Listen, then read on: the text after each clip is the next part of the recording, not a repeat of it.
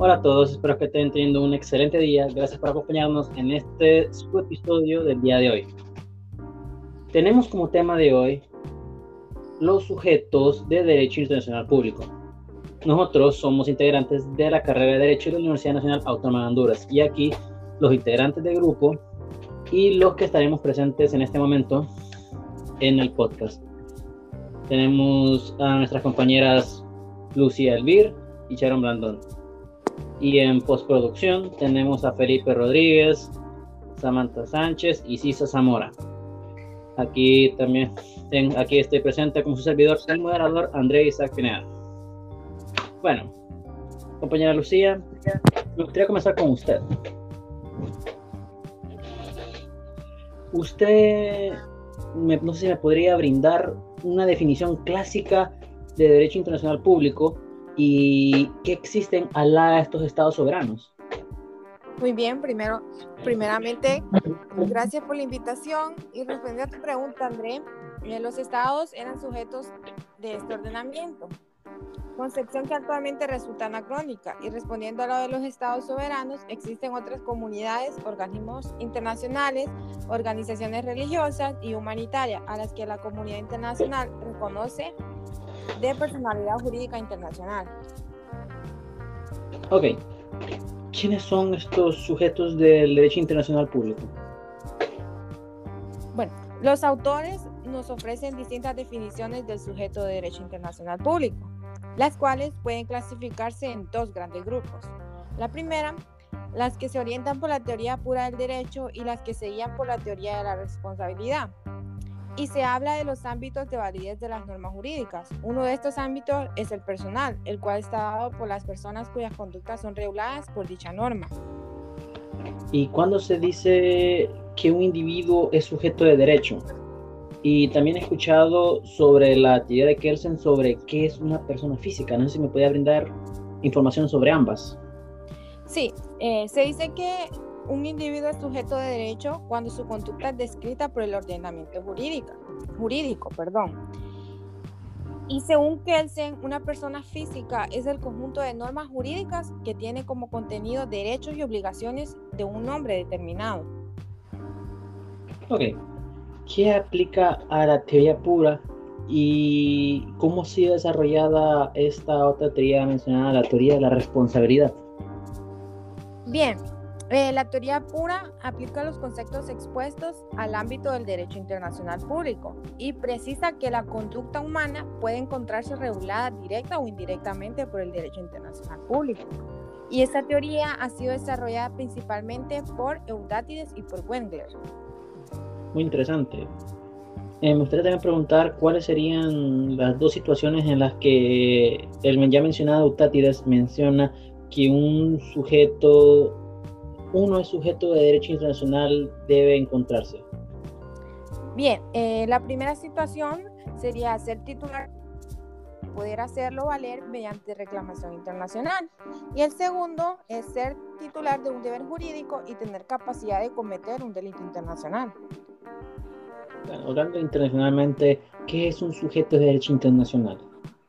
Sí, un sujeto de derecho internacional, André, es aquel cuya conducta está prevista directa y efectivamente por el derecho internacional, como contenido de un derecho o de una obligación.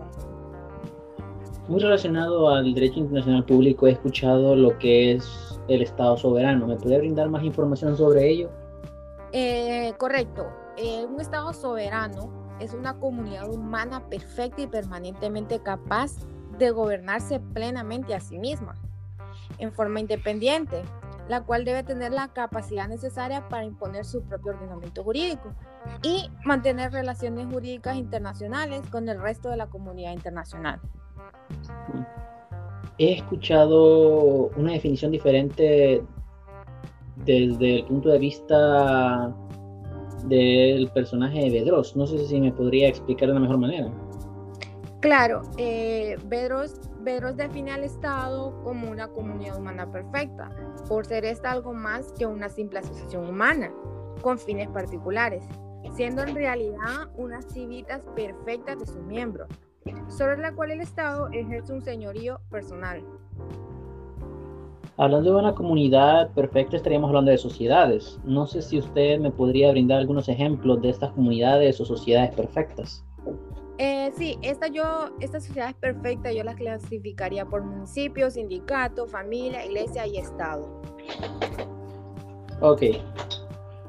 Hasta hace poco únicamente los estados eran sujetos de derecho internacional, pero debido a la interdependencia de los estados, al surgimiento de las organizaciones internacionales y a la influencia del derecho internacional en los individuos, este concepto se ha ampliado y es así como si bien el resto de estados continúan siendo el sujeto típico por excelencia del derecho internacional, existen otros típicos y como capacidad de obrar y como una capacidad limitada de obrar podemos encontrar varios ejemplos como lo que es la Santa Sede, la Ciudad del Vaticano, la Orden de Malta y los beligrantes y el individuo y los organismos internacionales. Para continuar el tema, quisiera continuar con la compañera Sharon. Mucho gusto, es un placer estar con todos ustedes. Bueno, compañera, le tengo otras interrogantes. Bajo su opinión, ¿qué es la Santa Sede y para qué es utilizada y cómo podemos definirla? Ok, primero debemos entender que ordinariamente por Santa Sede decimos que es del romano pontífice y de los organismos superiores de la curia romana o sea, las congregaciones, tribunales y oficios de los cuales se va el sumo pontífice para el gobierno ordinarios de la Iglesia. Según el sentido de los cánones del Códex, Santa Sede puede significar únicamente el sumo pontificante. Se plantea como primera cuestión si el sujeto de derecho internacional es la Iglesia Católica o la Santa Sede podemos decir en términos generales que la doctrina coincide en la Santa Sede como sujeto de derecho internacional. Mm, interesante, pero ¿por qué la Santa Sede no tiene la posibilidad del ingreso a la ONU?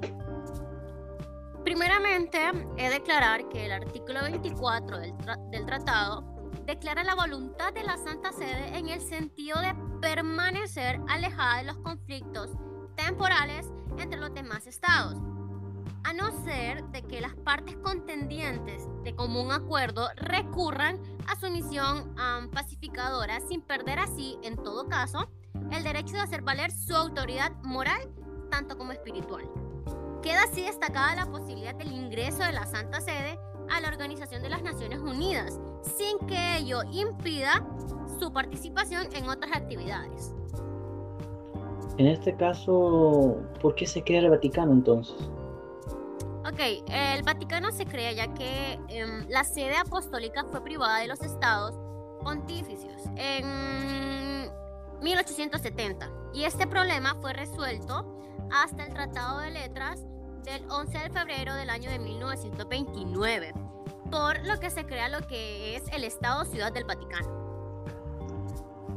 Entre la Santa Sede y la Ciudad del Vaticano, ¿qué, qué similitudes podemos encontrar? Ok, es importante aclarar la jurídica internacional. En los artículos 3 eh, nos dice que el marco jurídico de la misma aparece de forma general en ambos artículos, ya mencionados anteriormente. ¿En qué década se empieza a discutir la existencia de la soberana orden de Malta? La historia nos dice que se empieza a discutir a partir de la década de 1950. Su existencia se llegó a discutir incluso ante los tribunales de la curia romana. ¿Y entonces cómo se manifiesta la personalidad internacional de la soberana orden? Es importante aclarar que se, se, manifiesta de maneras diversas. En primer lugar, la orden mantiene relaciones diplomáticas con los estados. Actualmente la Soberana Orden posee más de 30 embajadas y 8 legaciones acreditadas ante países de Europa, de África, Asia y América Latina. otros de sus aspectos de la personalidad de la Soberana Orden es la facultad que tiene de concertar tratados. Entonces el reconocimiento de la beligerancia, ¿en qué momento se da y qué se requiere para ello? El reconocimiento de la, de la beligerancia se puede dar en favor de un grupo rebelde cuando éste domina una parte importante del territorio y ejerce em, un dominio efectivo. Es importante aclarar esto, que número uno, como les dije, el dominio tiene que ser sobre una parte importante de lo que es el territorio. Y punto número dos, que dicho dominio sea efectivo. Ok. ¿En qué momento se crea el Movimiento de Liberación Nacional? Um, este movimiento se crea a partir de a mediados del siglo XX. Se inicia el proceso de descolonización en los que son los continentes de África, Asia, Oceanía y lo que es la región del Caribe. Eh, y es en este preciso momento en donde se introduce esta, esta figura. Mm, me parece bastante interesante tu punto de vista, pero también me gustaría escuchar la opinión y el punto de vista de la compañera Lucía. Sí, André, yo estoy totalmente de acuerdo con la compañera Chano, ya que a partir de mediados del siglo XX se inicia el proceso de descolonización en África, en Asia, en Oceanía y en la región del Caribe. Y ya que este fue un proceso que ha sido introducido en el orden internacional y que figura los movimientos de liberación nacional. Ok. Ya para, como última duda, ¿A qué se refieren con los tratados suscritos? Bien, André, ya para finalizar y respondiendo a tu pregunta sobre los tratados suscritos, em, cuando nos referimos a los, a los tratados suscritos, nos referimos a los movimientos de liberación nacional que les son aplicables en particular a las convenciones de Ginebra de 1949 y al protocolo adicional. Además, les son aplicables a las normas internacionales en materia de guerra, en especial a la Convención 4 de la Haya sobre las leyes y costumbres de guerra terrestre. Muchas gracias por haberme invitado el día de hoy. Creo que ya para culminar me gustaría cerrar este podcast con lo que nos ha mencionado un autor llamado Wenton Houston, que menciona, entendemos por sujetos de derecho internacional público aquellos entes con capacidad jurídica internacional para encontrar obligaciones y exigir derechos y poderlos reclamar por medio del EU standing ante los tribunales internacionales. Pero bueno, esto es todo por hoy. Les agradezco a nuestra querida audiencia y a las compañeras aquí presentes. Lucía, Charo. Muchas, Muchas gracias, un placer. Muchas gracias a a todo nuestro sistema, a todo